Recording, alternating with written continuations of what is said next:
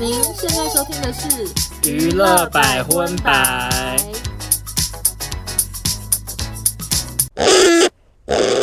本节目由 Vana Candles 瑞典香氛赞助播出。Vana 瑞典生活品牌源自于斯堪的纳维亚四季的推移、浩瀚静谧的自然景观以及北国的生活哲学。Vana 在瑞典语意为生活态度。我们热于分享北欧的生活概念与日常故事点滴。我们全心全意的庆祝悠久且盛大的传统节庆。同样的，我们也陶醉于寻觅日常小事所带来的小确幸。二零二三年首度全新推。出升降可调节式暖灯，灵活兼具自由容纳不同蜡烛的乐趣。温润实木底座搭配瑞典地图香氛蜡烛，严选纯天然植物蜡。无论是疗愈木质调的佛手柑、檀香木和肉桂，或是花香调的白花、玫瑰、木质、琥珀香调，都可以享受最极致的香氛与光影生活的共感美学。现在官网输入我们的专属优惠码 FUN，立享全站八八折。新品暖灯九折优惠，可以折上折外，还送七十五克瑞典蜡烛。此外，我们推荐回购的香氛蜡烛也能以六百九十元加购哦。订单满三千再折三百，一次满足新年新气象的居家布置换新需求。独家限时活动只到一月底，新年送礼，请把握唯一机会。嗨，大家好，我是劭中，我是欧娜，欢迎收听第七十集的娱乐百分百。新年快乐！百分百的两位主持人呢，等一下分别都要去参加一个很重要的活动，压力非常大。我我这边没压力啦，我这边压力是来自于我要去红白艺能大赏，嗯、然后他从四点半播播播播到十点半。你有压力啊？为什么？因为你坐在第一排。没错，就是这么好笑，不能睡着啊！我觉得我会把握时间睡一下，因为欧娜算是什么都可以睡，可是坐在第一排好难睡啊、呃！反正就是因为我们是有朋友给票，然后朋友说给我们一个好位置，然后疑似是给第一排。我想说，真的没有必要这么好。你旁边会不会坐着张小燕什么？应该不会。我每次看第一排，感觉都是一些台式的长官什么的。我想说没必要、嗯。那你万一真的好困怎么办？啊、呃，阿布有说，就是他有拿到第一排跟第二排，然后他可能会就是 change，就是你说我 请他的朋友坐第一排。哦，OK。对，那少中呢？劭中等一下要去林口看妈妈木的演唱会。嗯，期待吗？当然很期待啊，因为毕竟我是妈妈木的粉丝。嗯，然后我比较紧张的部分，首先是因为他们规定要穿绿衣服。规定吗？谁规定的？呃，就是它的应援色，就今天是绿色，然后明天那场是白色，呃、也也是人家传给我，其实我不知道是谁规定的，嗯，可能是粉丝的自发性活动。我觉得不会全场都这样，因为可能有人不知道。第二个压力大的事情是。我完全不会应援呢。那个他们很常会在你的椅子上会有那个表，你知道吗？啊，我不知道。就是有时候去一些演唱会，他的椅子上会发一张纸，是那个粉丝自己印的，会跟你说哪一首歌要拿手机，哪一首歌要讲话什么的。你说应援的台词吗？对，有些会教。哦，真的假的？哦、对。那我希望等一下有诶。或者是有时候是那一区会有一个小组长，他会站起来说：“等一下怎样怎样的。”哦，真的假的？我我参加过两两三场有这种事情，可是我不确定你的有有没有。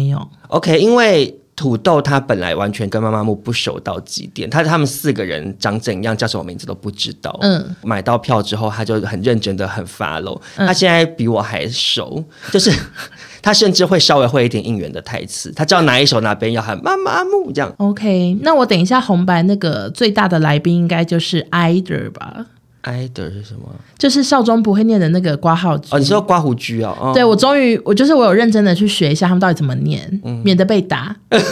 毕竟本人要来了，我还是练一下。你坐在他们面前还说 “hello 刮胡须”，我怎么可能讲刮胡须啊？太糗了！而且你知道那个“须”好像是不发音的。我知道，就是那时候很多人教过我，但我就觉得太复杂。就是你到底为什么？啊、为什么你们要取一个团名让人无法念懂？你没有，可是韩团很多都这样习惯吧？没有啊，Twice 就 Twice 啊，Blackpink 就 Blackpink 啊。可是像 EXO，你知道好像是念 XO 哎、欸，不用发 E 哎、欸，那就是少数啊。就是就是我就不太懂那些。好好，等下我怕等下被喊。我觉得你要被打了。我只是想说啊，你叫什么就叫什么，为什么要取，就是很难理解。他们小巧思，对啦，小巧思啦，也是很棒，也是很棒。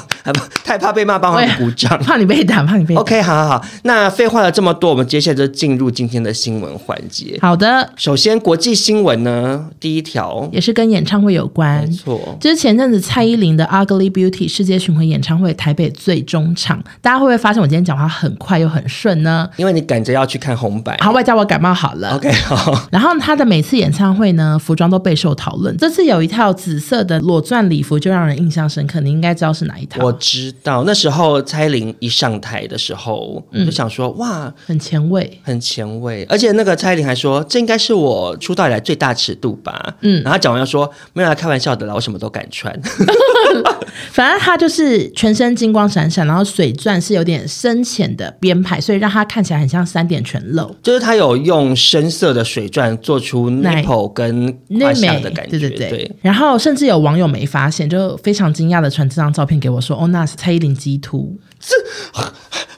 也太笨了吧！可是他很摆明就不是啊，他可能照片看不出来，他以为他真的前卫到极突哎。而且我一开始其实只看照片，我也想说，哎，那可能真的是前卫到极突吧。可是其实人有那么容易激凸吗？他如果要呈现这套的激凸效果，然后还要自己本人人体激凸的话，很难呢。他上台前要先拿冰块冰自己的那一头。哇，你讲话真的是 Oh my God！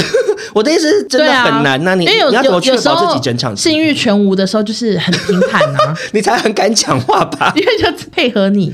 对，我的意思是说，如果他今天是哦，我这套衣服的小巧思就是我本人激凸的话，那他就会很难，嗯，对不对？他他要怎么样确保他这整整在十五分钟表演激凸，而且还唱如果唱抒情歌，唱屋顶还激凸，对对啊，很很难啊，情绪不对啊，或者是不然就要贴那个假鸡图的。对啦，我觉得有一些外国艺人可能是贴假鸡图。对，那这套造型呢，是由曾经负责凯蒂佩瑞表演服的澳洲设计师海瑟设计。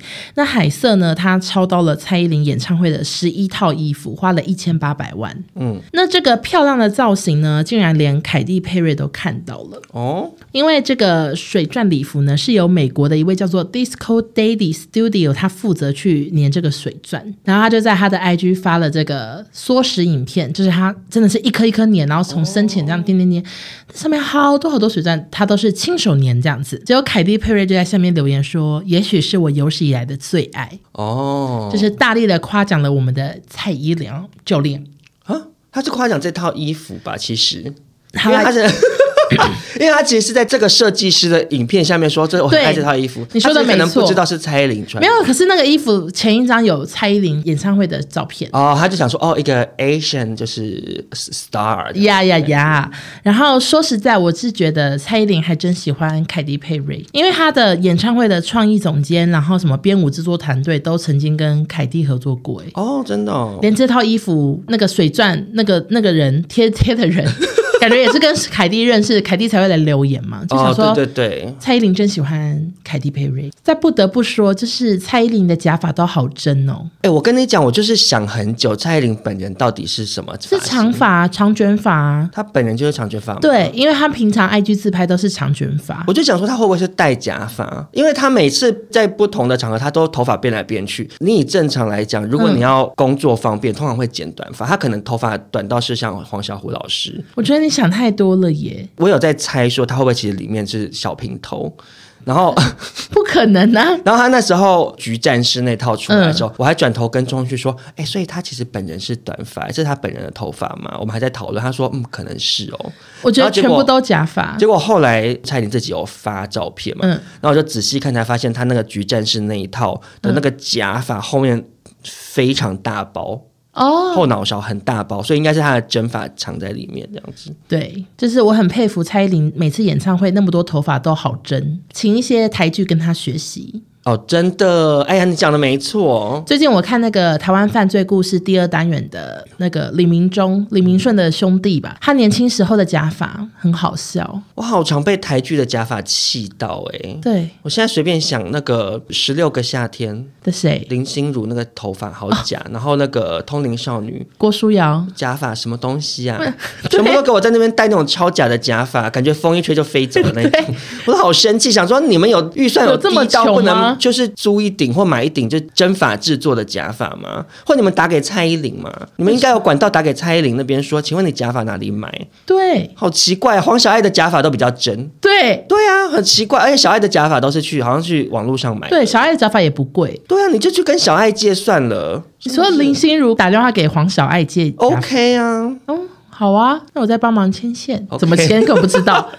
好，那下一条国际新闻呢，引发了轩然大波。可是这件事情在台湾好像几乎没有人发现。OK，I、okay, don't know。前几天呢，滚石 （Rolling Stone） 他们公布了史上最伟大的前两百大歌手榜单。那前三名呢是美国黑人灵魂乐第一夫人艾瑞莎·佛兰克林，我我不认识，sorry。第二名是惠妮休斯顿，就大家台湾人都认识。嗯、第三名是美国灵魂乐之王 Sam Cooke。那这份榜单里头有很多大家认识的比较现代的明星，也有一些那种可能已经过世的老歌手，嗯、因为它是没有限定说哪一个年代，它就是整个美国的可能流行乐史这样子来计算。嗯、那结果就引发了一个很大的争议，就是这份榜单里面竟然没有席琳迪翁，他一百个里面没有西林，两百个里面没有西林迪翁。OK，结果这件事情呢，引发了迪翁粉大生气。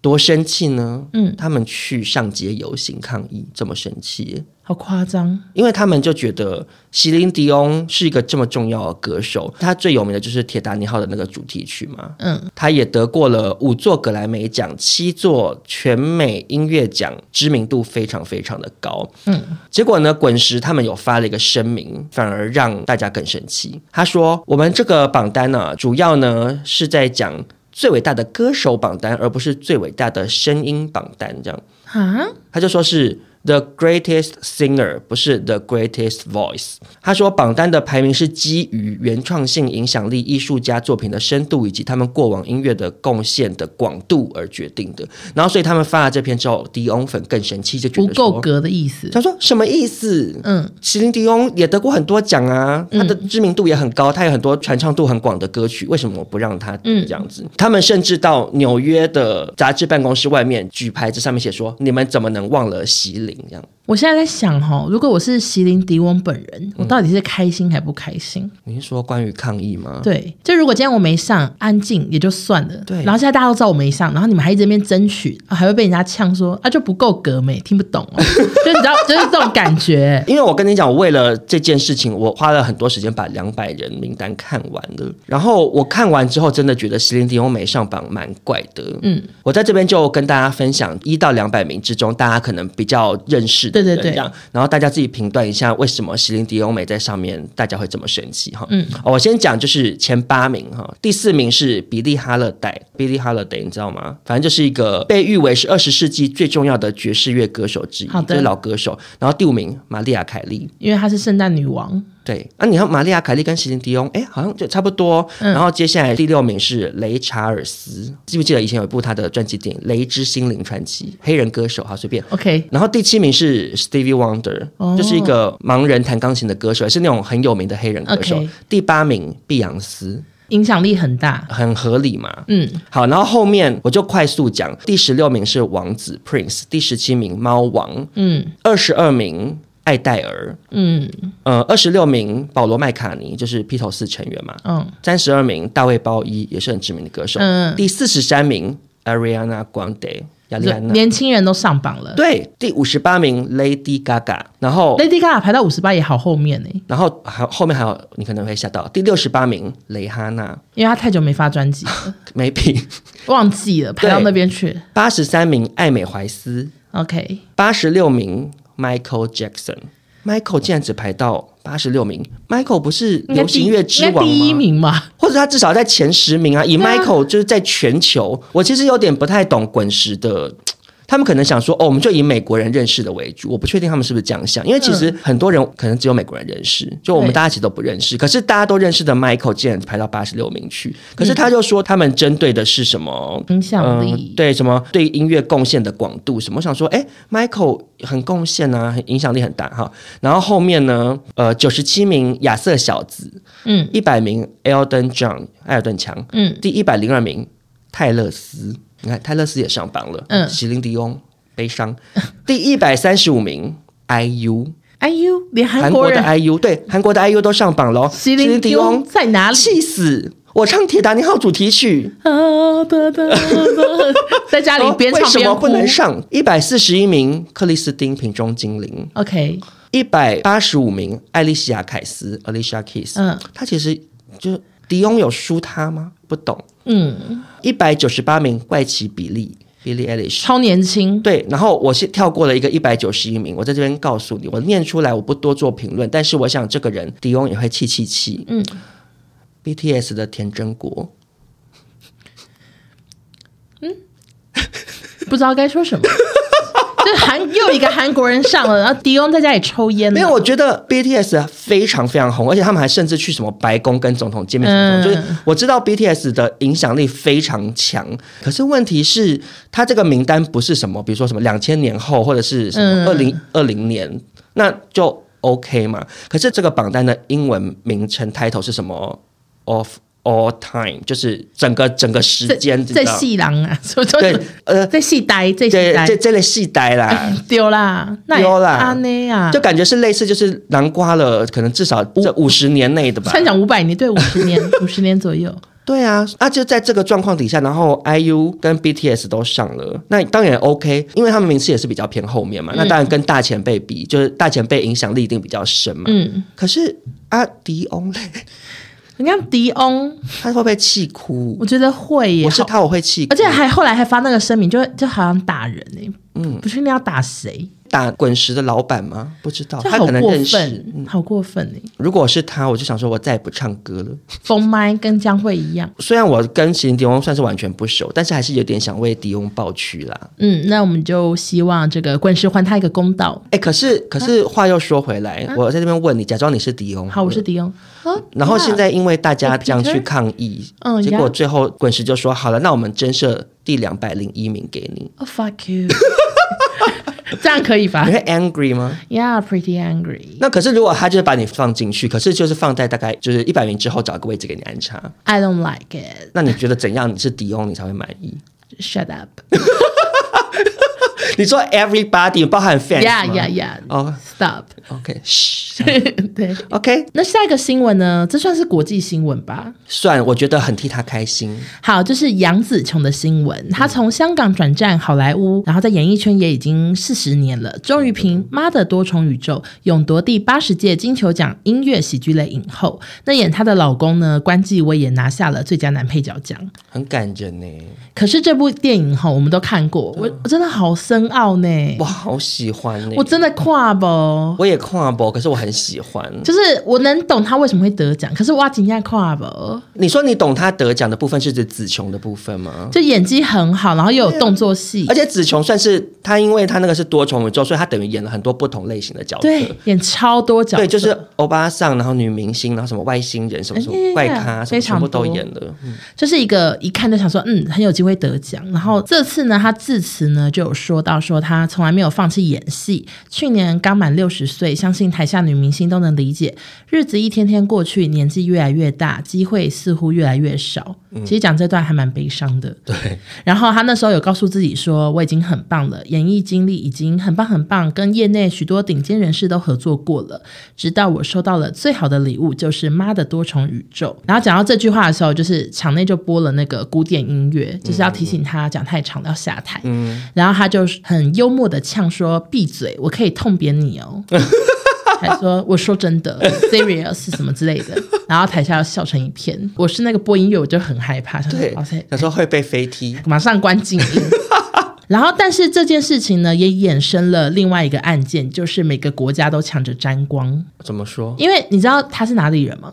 马来西亚人对，嗯，但是呢，台湾有一位知名球评叫石明景，他有发文，他说中国网友说他是中国之光，哦、香港文化体育及旅游局长杨润雄说他是香港演员之光，因为他以前在香港发展，对大家都抢着说，哎，他是我们的国家之光，什么什么的。嗯，他其实就是马来西亚人，他应该是马来西亚之光。可是我觉得香港要说他是香港演员之光，OK，因为他不是说他是香港人之光嘛，对对对，他香港演员没有错，没错。但中国要沾这个光就有点沾太远。因为虽然香港是回归了没有错，嗯，可是紫琼在香港演那个女打仔，或者是她后来去拍《卧虎藏龙》，其实跟中国没有关系啊。那就恭喜杨紫琼，祝她能抱奥斯卡回家。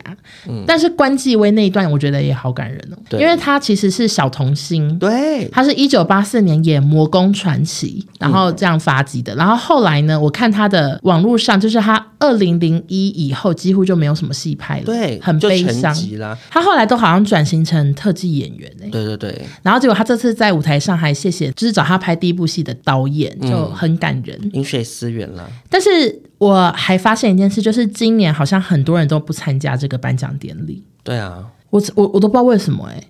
呃，就是我接下来要报道的这位男明星呢，就是不参加金球奖的人。哦，真的吗？那我们就马上交给赵忠来继续报道，因为今年有二十七位不参加。OK，这位男明星呢，就是布兰登·费雪。我我只能说，他跟关继威一样沉寂多年呢，他消失好久哦。嗯可是我一直都有在关注他，知道为什么他消失哦？你知道他为什么消失？他是被性骚扰还是性侵，对不对？对，这个是最后一根稻草了。因为我有认真的去了解了一下这样子。但我想，应该很多听众朋友已经不知道布兰登·费雪是谁了吧？对，布兰登·费雪最知名的作品就是一九九九年的《神鬼传奇》，然后他那时候让他一瞬间成为票房巨星，嗯、而且呢，最后衍生还拍了三部这样子，然后后来还去演了泰山真人版，然后还有演是不是有个墨水星还是什么啊？对对对，那部也是他演。结果就一路下滑，最后就渐渐消失。消失。然后欧娜刚刚提到的这个性骚案呢，就是压垮他的最后一根稻草。二零零三年的时候，布兰登·费雪呢参加一场宴会，好莱坞外国记者协会的前主席菲利普·伯克坐在他旁边，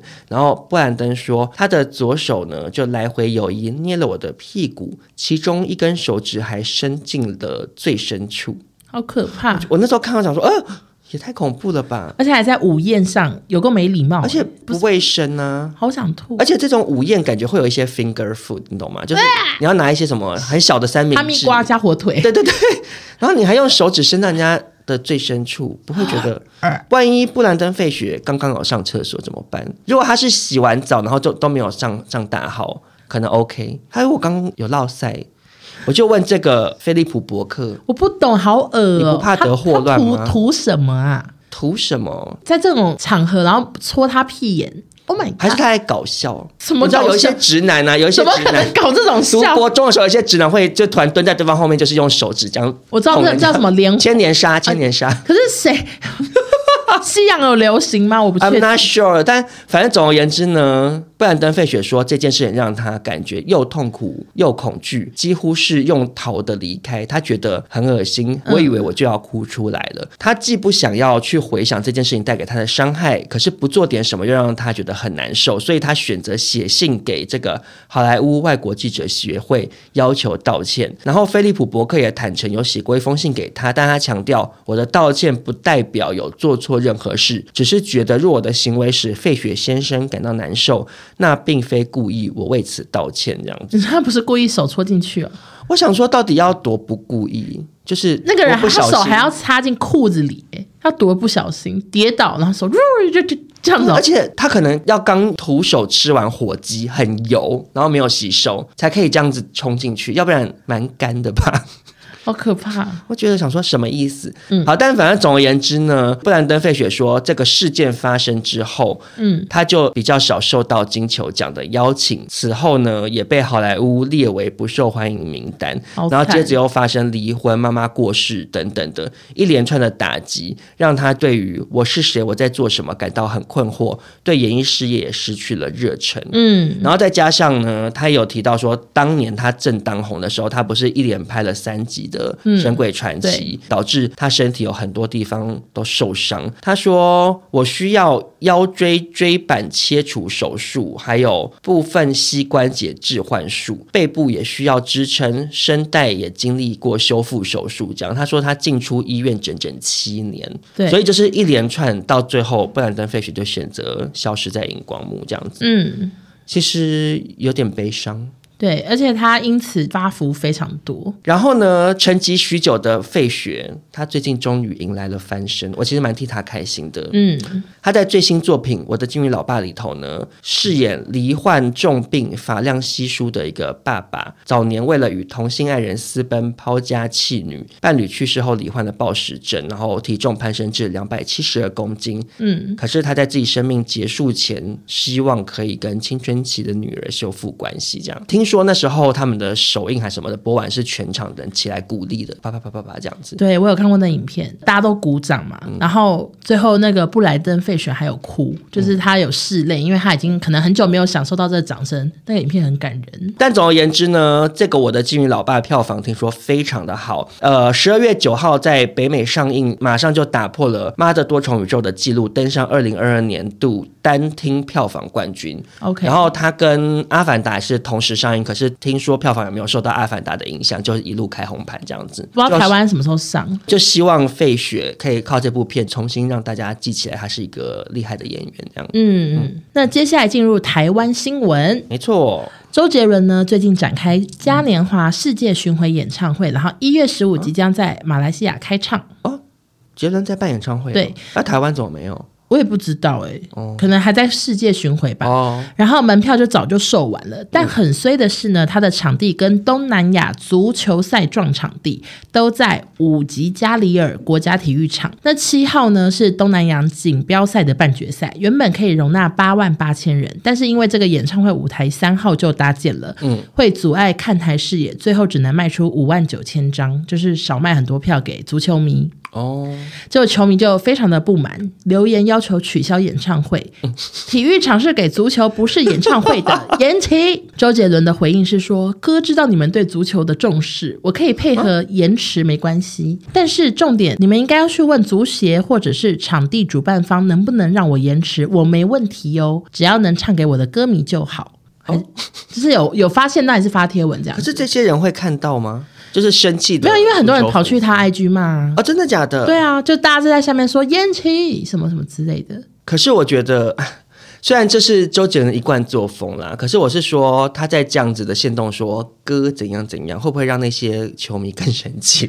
他说谁是我哥，就已经够生气，他还自称哥。但是我觉得这件事情很不公平的是，因为周杰伦的演唱会早在二零一九年三月三号就定好，不也太久了吧？就是那当然是先抢先赢啊。对，然后大马足协是去年八月才定的，就比他晚了三年。那我觉得真的是要问足协。对啊，你们那么晚定，对啊，那你们不会自己再敲一下时间哦？可是。杰伦也是蛮大方，说他愿意演了。但是呢，这个新闻是应该是马来西亚的观众投稿，他说他补充一下，这个五级加里尔国家体育场有问题。怎么说？他说之前怪奇比利在那边开唱，嗯，那个演唱会有一区的座位离舞台非常远，嗯、有多远？嗯，大概隔一个操场这么远。哦、歌手就跟蚂蚁一样大，而且卖票的时候没有把操场画进去。啊，所以就误以为很近吗？就以为在看台，但是我的看台其实离舞台又隔一个操场，哦、所以啊、呃，就是让粉丝觉得被骗。我给你看照片，因为我觉得好好笑。哦、远不远？哦。是不是很过分？哎、欸，这真的会生气耶！这超远。我跟大家描述一下他的感觉呢，就是有点像是你在偷看演唱会。嗯、对，你根本不是这个场地里面的人，你只是工作人员刚好溜进来，在外面，然后在往在很远很远的地方摆一张椅子，想说我就这样远远的看，也不要人挤人，随便看一下的那种感觉。对。好远哦！这是体育场大有问题，因为除了怪奇比利，好像另外一个演唱会也是隔这么远。嗯，但我就觉得马来西亚的听众不要再骂周杰伦了，因为他也是算受害者，而且他很早就定好了。对啊，他如果回台湾开唱，我我蛮想看，因为我没有啊。我没有看过周杰伦，你是周粉？我跟你讲哈，就是因为我平常跟我妹开车的时候，我们很常很无聊，然后我们就会玩前奏猜歌，嗯、然后我们就会定个歌手，例如说蔡依林，然后我就一直播蔡依林的歌，然后按随机。嗯，然后周杰伦，我们上次也玩，就我们两个被自己吓到，会超多哎、欸，哦，就什么肖邦，什么夜曲，什么这什么之类的，反反正就很厉害。你会周杰伦这么多歌哦？其实我觉得也是可以去听吧，因为没听过。哎，可是你这样讲，其实我刚刚想了一下，也对。就像我去看蔡依林演唱会，我去之前想说，我跟蔡依林其实没有到很熟，对。可是结果去看才发现，哇，原来这些年我默默的听过这么多蔡依林的歌，而且你可能都会唱啊。对，嗯，就几乎百分之九十的歌我都是，哎，我知道这首这样。对啊，周杰伦跟蔡依林都是那种，就像阿妹一样，就很红很红。你就算没有到那么发，走在路上都听得到。对，就其实就是啊，原来哦，对，有这首歌这样。是的，所以好像还是可以看一下。好好，那接下来下一则新闻呢？这个主角的父子档跟欧娜也是蛮有渊源。我觉得说有渊源有点夸张了。可是你不是很喜欢儿子的部分吗？因为儿子讲话很实在。对，是谁呢？给大家三秒钟猜一下。一二三，小小兵。要干嘛？不知道。你要不要先回顾一下你那时候有多喜欢他？就是因为小冰冰呢有开一些什么演艺学院啊，然后又叫儿子投资什么三百万，对，非常的没礼貌。对，然后还有在讲一些自己的什么感情，嗯、然后儿子就一直吐槽他说又又又没那么帅，还是又怎样，反正一直吐槽他说没人喜欢我，就讲话好实在。对，到我就是想说这个童星怎么长大还这么讨喜呢？很难得。对。但是小冰冰怎么了呢？最近小冰冰，我只能说她就是小小兵的扫把星哎，好过分的一句话。我是讲真的哎，我其实每次在看他们家的新闻，我都想说小小兵生在你家算他衰哎。因为小小兵其实他就只有当童星的时候好，因为这个光环，然后他跟他爸小时候长很像，走红一阵子嘛。可是这个红就可能为他赚来了一点钱，嗯，但是他此后的人生，他可能就要一直背负这件事，对，因为他常常后来长大青春期之后，每次被采访看到一脸无奈啊，他好像没有很 enjoy 在这个里面呢，想说好衰的感觉嘛，因为他就不是他就不是像那个、啊，比如说高凌风的儿子，嗯，老弟，他就觉得说。哦，我我爸是高凌风，然后他 enjoy 镁光灯，可是小小兵看起来没有，嗯，我就觉得他有点可怜。然后加上小冰冰实在又是，唉，常常搞砸一切。他最近呢上节目的时候透露说，他是目前呢又在大赔钱了，因为他找儿子小小兵投资多媒体 APP 赔了一百多万，补不回来。现在才刚开始上轨道，要再稳定一点，毕竟是小小兵投资进来的钱，不能乱搞，他是唯一股东。我真的笑、欸，这整段话我都好想生气。对啊，什么意思？还说儿子的钱不能乱搞，你投进去的时候就是在乱搞了。对。他那个演艺学院哈是也是跟小小兵联手创立的嘛，他投资六百万，然后小小兵投资三百万。那个小小兵说他会投资的原因是因为他说要拿九百万还我，但没想到的是呢，儿子的积蓄通通被赔光，小冰冰在事业与婚姻遭受到双重打击，这样，因为他那个女朋友后来又离婚嘛，那个越南女朋友老婆啦，没有，他们根本没有结，没有登记哦，对他们其实就像他未婚妻，反正他之前就讲说因为疫情的关系他也过不去，然后对方也来不了，嗯，然后最后就想说分。手算了，这样。我想说，你这个人整个人生都这样乱七八糟哎。对啊。然后小小兵就说：“我对爸爸的感情生活没有意见。”这样。然后他说他现在在准备学测，目标是考上台湾艺术大学，最希望赶快把投资的三百万赚回来。每天都在关心爸爸的工作状态，好可怜哦。对，你不觉得很可怜吗？然后小小冰冰还在那边说：“我好害怕，每天回家不知道该怎么办，很难过。”这样。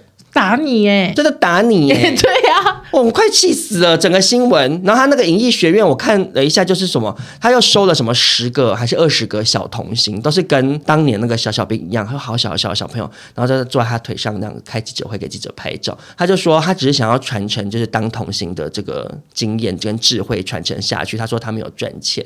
我想说。首先，你的童星的经历有什么好给大家值得参考的啊？烦死了！你后来都一点都不成功，谁想要像你一样童年昙花一现，然后后来开羊肉炉也倒闭，然后老婆又跑掉，然后开演艺学院又 APP 全部都赔钱，把小孩的钱赔进去，对，谁要当你啊？他的那个演艺经历也没没那么多课好教嘛，最后就开始教怎么煮羊肉炉喽。对呀、啊，怎么煮最入味？他到底觉得为什么他可以开演艺学院，然后教大家事情啊？其实我坦白说，我觉得演艺学院都好不靠谱，不管谁开的，都很常出事。之前阿庆的也被骂。对，其实很多演艺学院都很，我觉得大家想要有明星梦，还是就是就是读华冈艺校算了。对，或者是你就把舞蹈跟唱歌其中一个练超好嘛。对啊，自己加油。然后就是把自己打扮的好看一点啊。突然想到前阵子我收到一封讯息，嗯，就有人问我说：“哦，那你有真助理吗？”哦，我说我没有啊，不需要这样。他说哦，然后他下一封信息说，那欧娜你你有认识什么经纪人吗？可以推荐我吗？就是他想要当艺人呢。啊，我想说好另类，怎么为什么要问你有没有真助理？对，他的意思说来当你的助理会变明星吗？对，他以为你是，对，我不懂，我想说，他以为你是宽姐是是，还是以为我就是我可以带他去认识一些演艺圈？我没有，我每天都在家里啊。对啊。我就觉得很另类。我说我没有认识什么经纪人呢、欸，而且我要怎么推荐你？我想说我又不认识你，我要怎么推荐？说，哎、欸，这个人就是。那他有放照片吗？他有 IG 啊，然后我就跟他说，我觉得你可能还是要去参加选秀。对啊，我觉得参加选秀反而是大家现在比较想红的话，可以用这个方法。我在这边建议有怀抱新梦的人，嗯、就是如果在收听节目的话，嗯，一个就是选秀节目，一个就是你就经营自媒体嘛，你就自己把自己 IG 或 YouTube 或什么的，像我们一样录 Podcast，也是经营的好，他就是一种管道啊。对，不要想说靠关系没有用的。现在已经不是那种什么走在西门町，然后会被经纪人点肩膀说你要不要来拍广告，没有那种事了。大家都在没有网络上看了。对，现在已经不是 F 四被柴智屏挖掘的那个年代了。一直 讲一些很复古的事情。对，也不是去选那个捷运美少女就可以。没错，大家不要再搞错了。好，下一个新闻呢，非常的悲伤。有比小小兵悲伤吗？差不多，就是七十四岁的资深歌手李炳辉呢，他是谁？大家知道吗？有缘无缘，大家来做伙，小酒饮几杯，好大了。所以就是以《流浪到淡水》这首歌成为经典。那近年呢，就有。经常被报道说他生活有困难啊，中风，行动不便，就很心酸。嗯，然后商演也越来越少，因为年纪很大，大家都忘记他了。嗯，然后今年也有透露说，目前只接到一两场尾牙。结果前几天，萧敬腾的喜鹊娱乐尾牙邀请了他，他在舞台上献唱。来去夏威夷呀、啊，爱拼才会赢，流浪到淡水之类的，他就感激的说，萧敬腾非常照顾我们这些弱势，这才知道喜鹊就是每年都有找李炳辉大哥来表演。除了喜鹊以外，应该就是红海。对，我们之前有做过红海尾牙，然后听说就是郭董是每年一定会找李炳辉大哥来表演，因为他也觉得他很辛苦这样。我记得前几年就是我们都离职了，我还是有看到红海还是有找李炳辉，嗯、所以看来是有继续延续这件事情。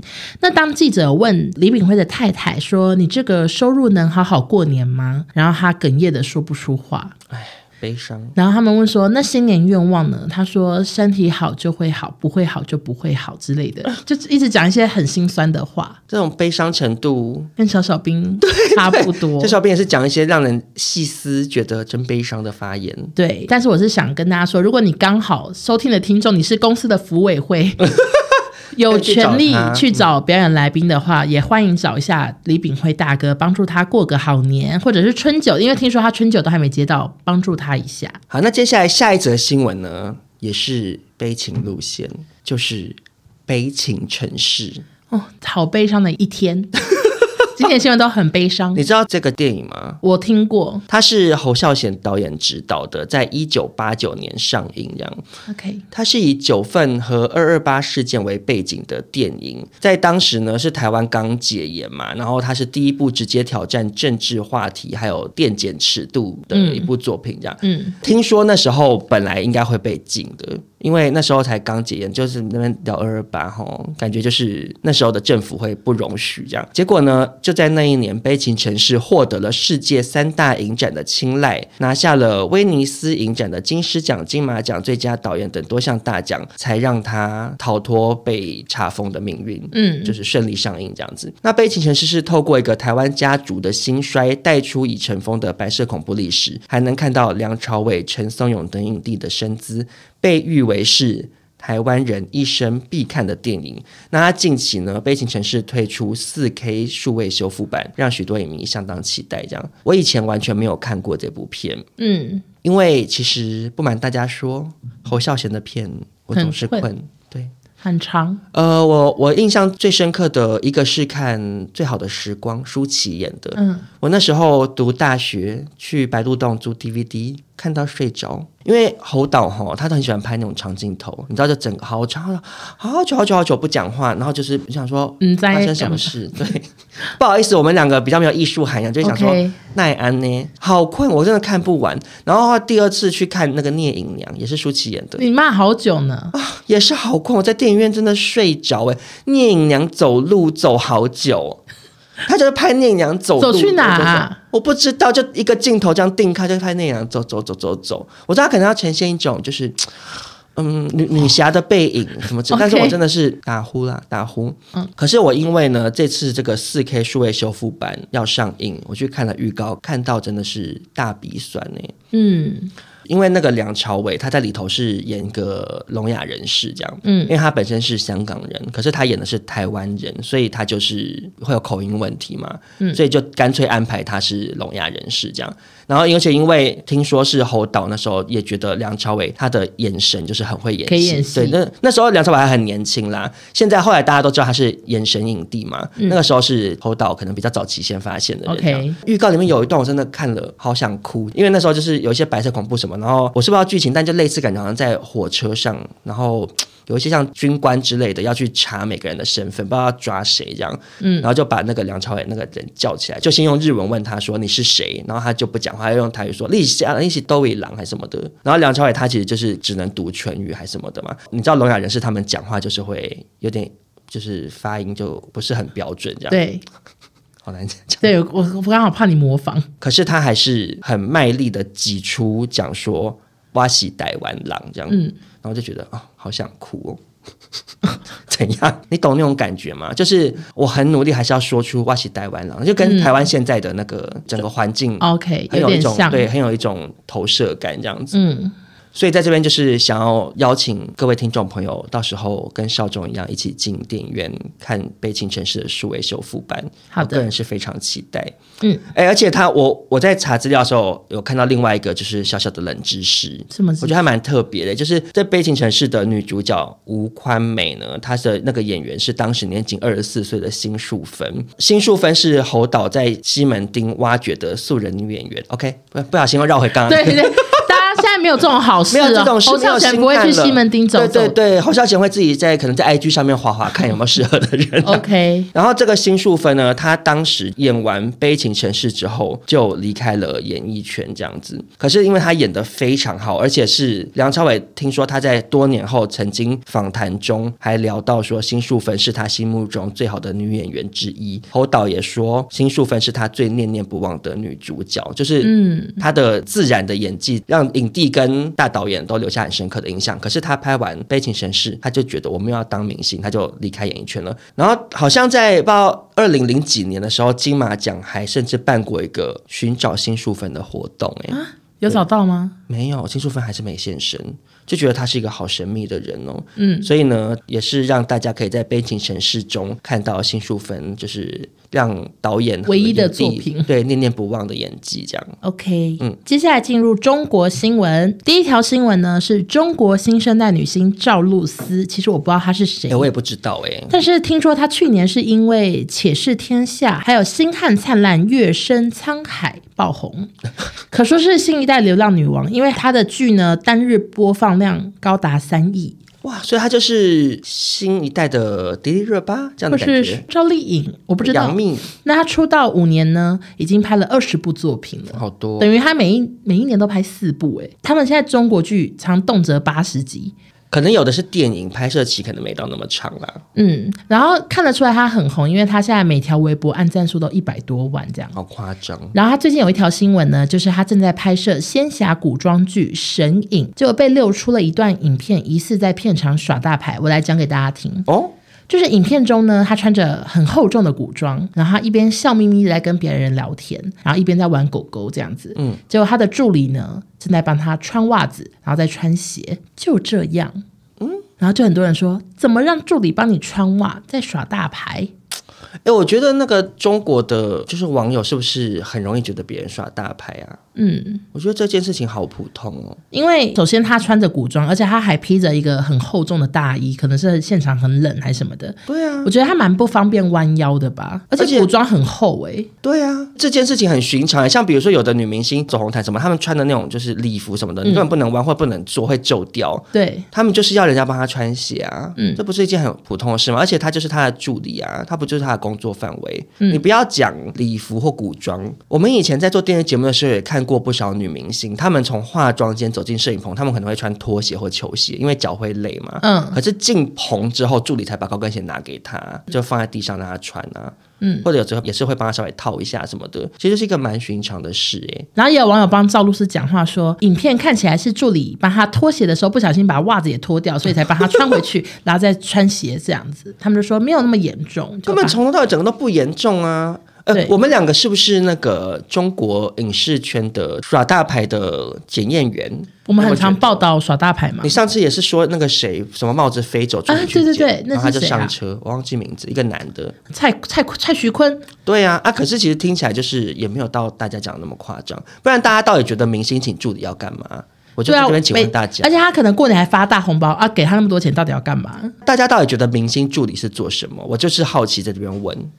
所以他们要怎么回答我？对呀、啊，我我也不，我也不懂你，我想说我要帮他们回答吗？因为经纪人才会去排工作，对，会去洽谈嘛。嗯，啊，助理就是提鞋提包，就是把屎把尿，讲难听点，拿水拿便当买饭跑腿。对，然后就是随时关注明星有什么状况，他就是要去协助他，帮忙擦汗，帮忙撑伞。啊，这是他的工作啊。啊，不然你可以做别的工作，其实就是这样子。嗯。嗯，而且其实我觉得会去当助理的人，通常服务心都很旺盛，有些人都很积极。其实有的人就是喜欢做这件事啊，我觉得也没有不好啊，或者他很喜欢这个明星，他想要一直跟在他旁边也可以啊。对啊，啊，你看像比如说我们有时候去吃一些餐厅，那个店员还标榜什么要要下跪服务，那个才尴尬嘞。对啊，啊你你怎么不说自己耍大牌？就你也耍大牌，怎么可以让店员下跪？啊，那就是他。说顶王哦。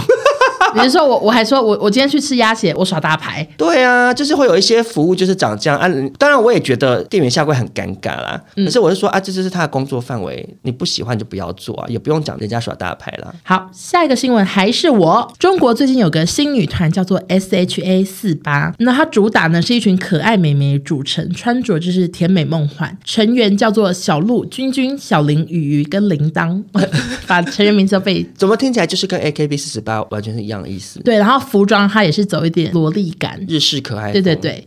那上个月呢，他们举办了第一次的舞台公演，结果粉丝都傻眼了。怎么了？因为团体的 C 位铃铛呢，宣传照是水汪汪的大眼睛，嗯、现场唱跳却变成一个眯眯眼的男子穿女装哦，是男的跳舞非常的僵硬。我看，我看啊，是不是很傻眼？嗯。他真的是男的吗？对，他真的是男的。你是说在搞笑开玩笑说他是男的，还是他真的生理性真？真的生理性是男的啊。另外补充就是那个公司有发声明说，他们从来没有强调他们是女团，所以应该是默认说对他是男的没错哟。哦，为什么要这样？这是这什么？他是搞笑操作是不是？我不确定哎、欸，还是公司也被这这个女生骗了？就是他他修图真的太会修。就是真的太会修，因为他们没有经过试镜，只看照片就说好让你入团这样。没有，因为他他跳舞真的也跳得很糟，嗯、可是其他女生我就觉得没什么，没有落差那么大。其他是女的，其他是女的，就只有这个。你知道，如果今天我只看照片，我会想说，哎，铃铛没来是不是？然后工作人员硬凑，还是其实是这样。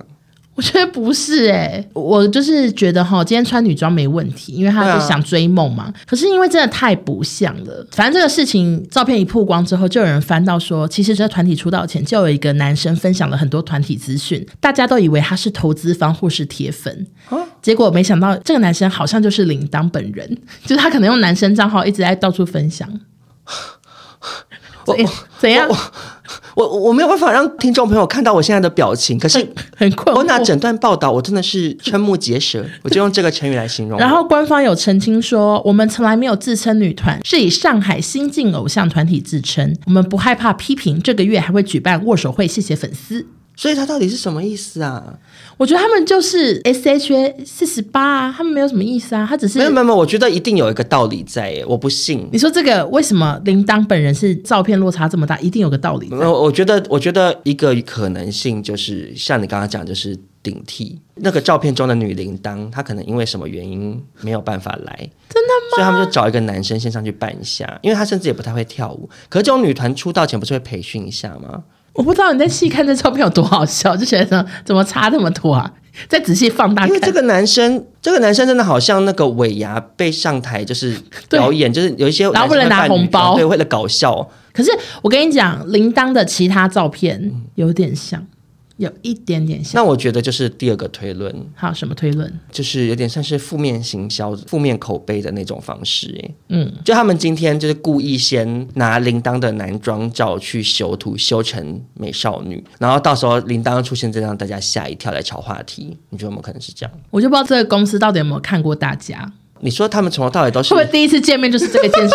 然后老老板还说：“哎，嘞，而且像，你是像，我是台湾人，还变到还回到之前，怎么会？怎么可能上台之前没有见过啊？也是啦。对，我的意思是说，他会不会就是像我刚刚讲，他们为了要炒话题？我觉得有可能呢、欸。嗯，因为他们就是现在明星那么多，他们推出一个女团，嗯、如果没有一点爆点，啊，就是大家不会红不起来，名字又这么抄袭。”对，可是他们就想说，我觉得里面放个男的还不会跳舞，然后再修假图，让大家吓一跳，这样你看就上新闻了。也是，要不然他本来可能没什么新闻篇幅，也算是在聪明啊。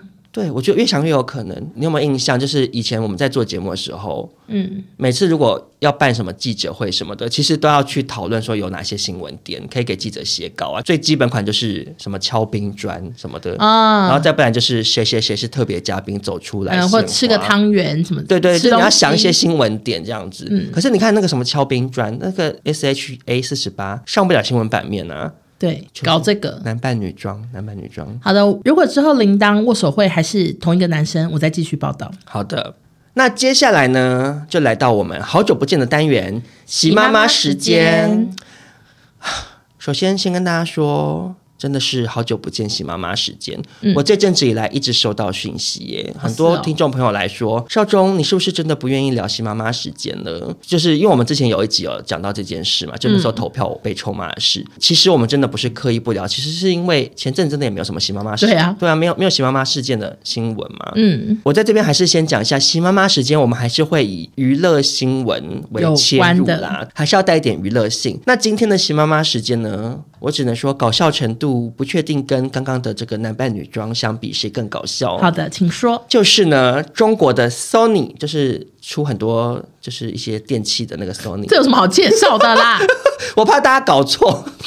这个 Sony 呢，它辱华了。怎么辱呢？这次的这个辱华方式呢，我不敢相信。好，首先一开始是他们发了一个新年贺卡在他们的微博上面，二零二三年有你更精彩，你就是写索尼那个索尼的你，有你就有你更精彩，对，就是一个谐音，这样就是一个还蛮普通的，结果就被删除，而且他们官方微博遭到禁言。Why？然后那时候大家就议论纷纷，说会不会是在讽刺习近平？因为维尼的尼吗？他们都叫他席维尼嘛。然后小熊维尼是不是从此不能叫维尼？在中国，嗯，维尼这个词变成敏感词。可是他说有尼更精彩。可是二零二三年大家一直讽刺说习近平就是硬硬要继续连任什么的。嗯嗯。然后想说 Sony 你是不是在讽刺我们？然后结果呢？中国大陆的共青团微博就发文抨击索尼。对。可他们讲的点不是有你更精彩这个。嗯。他们说哈，他们这则发文的配图呢，火红枫叶中有一。一只黑色的狗，共青团说与邱少云烈士牺牲时的画面高度雷同，而且当天十月十二号是邱少云牺牲七十周年，不容许对烈士恶意歪曲丑化否定，这样，然后就很生气。然后邱少云是谁呢？他说是中国的抗美援朝志愿军一级英雄。这个英雄有很红吗？我跟你讲，好笑的是什么？中国网友都说第一次知道有这个纪念日。对啊，然后网友说，百分之九十五以上的网友都不知道，有够倒霉。对啊，就他们自己，他们自己的民众自己不知道哎。对啊，而且有网友提到说，难怪有人说，一年三百六十五天，至少一百天是敏感日期，很难不辱华。然后就是也有网友建议，我跟你讲，跟我们之前提的建议一模一样，所以要准备那个日历，把每一个有问题的日子卷圈起来。哎，对，要随时小心，因为邱少云根本连他们自己的人都不认识，那何况索尼呢？对啊，啊，就只是在红色枫叶中有一只黑狗，因为那个邱少云好像是被火烧还是什么的，就是烧黑了，嗯、所以觉得那个枫叶就是火，然后那个黑狗就是烧黑的邱少云烈士这样子。我想说，好硬凹，还是有可能还是在气你，可是又觉得好糗，又要再讲一次维尼，所以就想说，啊，赶快翻一下日历，邱少云，邱少。太幸运啦，找到一个烈士啦，因为本来翻之前很担心，想说会不会没有人可以讲。啊，找得到啦，唉。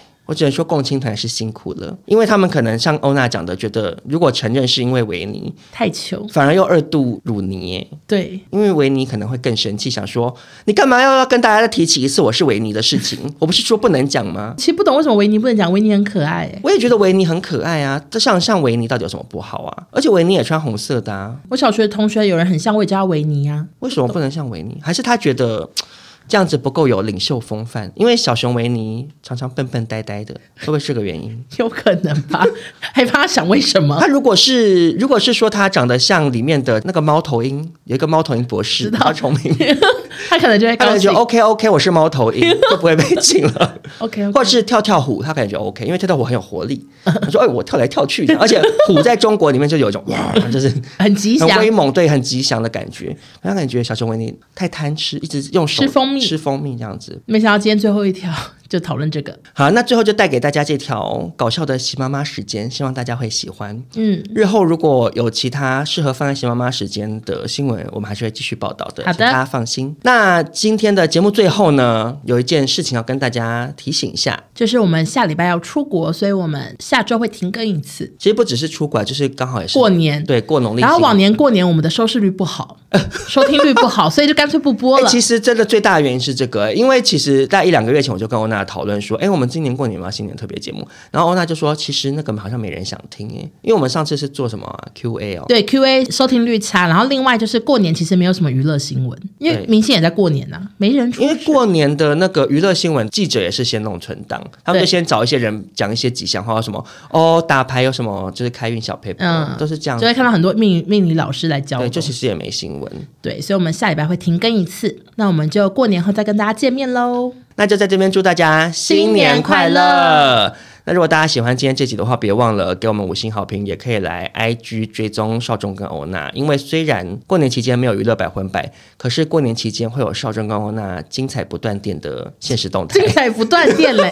少中要带爸妈去泰国，然后我是全家人要去新加坡。新加坡对，好的，我们就努力的消费自己给大家看。没错，那我们就下下周见喽，拜拜。拜拜谢谢大家。